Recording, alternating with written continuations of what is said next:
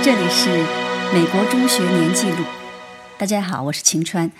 在记录美国中学生们忙碌的一年生活之外，今天我来插播介绍一下 Parents Teacher Association（PTA） 组织，啊，家长老师联合会。我们来看看它在校区里的作用。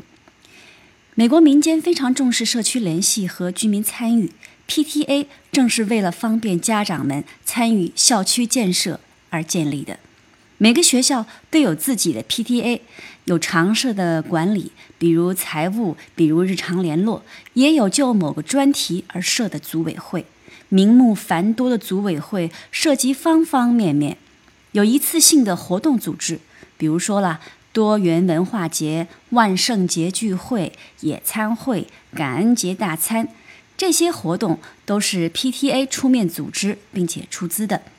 还有呢，就是学校教学补充参与，比如说啦，学科设计介绍研讨、天才高资质儿童的教育研讨、艺术创意比赛、组织走访研究所、博物馆、作家或者科学家来学校开讲座、健康生活、营养饮食这方面的教育讲座，这些活动呢都需要资金。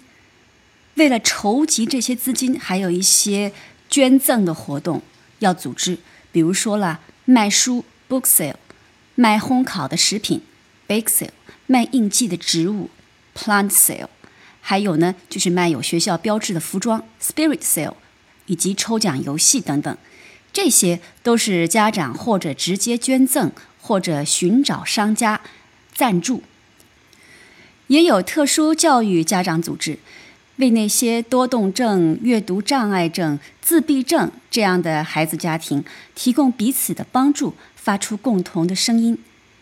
每项活动出面组织的都是自愿自发，然后其他家长作为义工参与进来，时间、能力、才干、金钱，想要贡献社区，总有合适的方式来参与。家长们呢，也深度参与学校各俱乐部的活动，比如说吧。我们学校戏剧社的演出，呃，因为高中的演出已经是非常正式、非常的有水准了。从台前歌舞演员，到布景，到乐队，到灯光，都是学生们自己。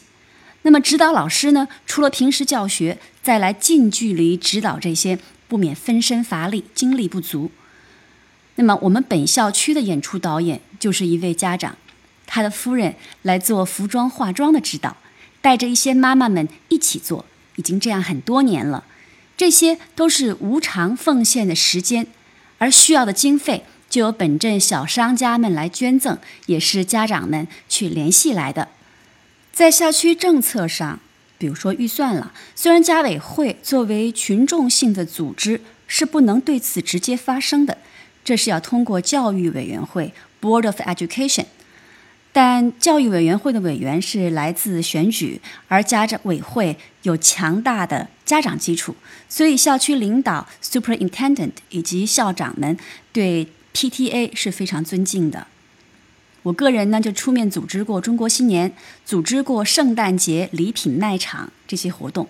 这些活动在 PTA 的活动里不算大，但是因为我自己一样样细细做过去了，知道是非常花精神的。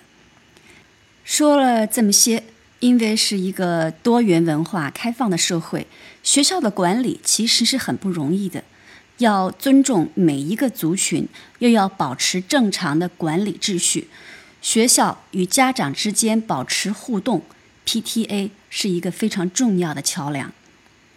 对于普通居民来讲，大家对于自己社区、校区的关注参与，可能要远远多于对于国家大事、国际热点的追踪。这也是美国的一个特点。毕竟，社区才是自己最关切、最实际的生活。今天就说这么多。不知大家是不是对美国的社区有了更多的了解？大家还可以去看一下我之前的另外一个节目，叫《暑假在美国》，其中有一期也说到了邻里社区。学习英语是了解使用这门语言的人们，也是了解他们的思想文化。所以我一再的说，语言是工具，文化更重要。我们下次见。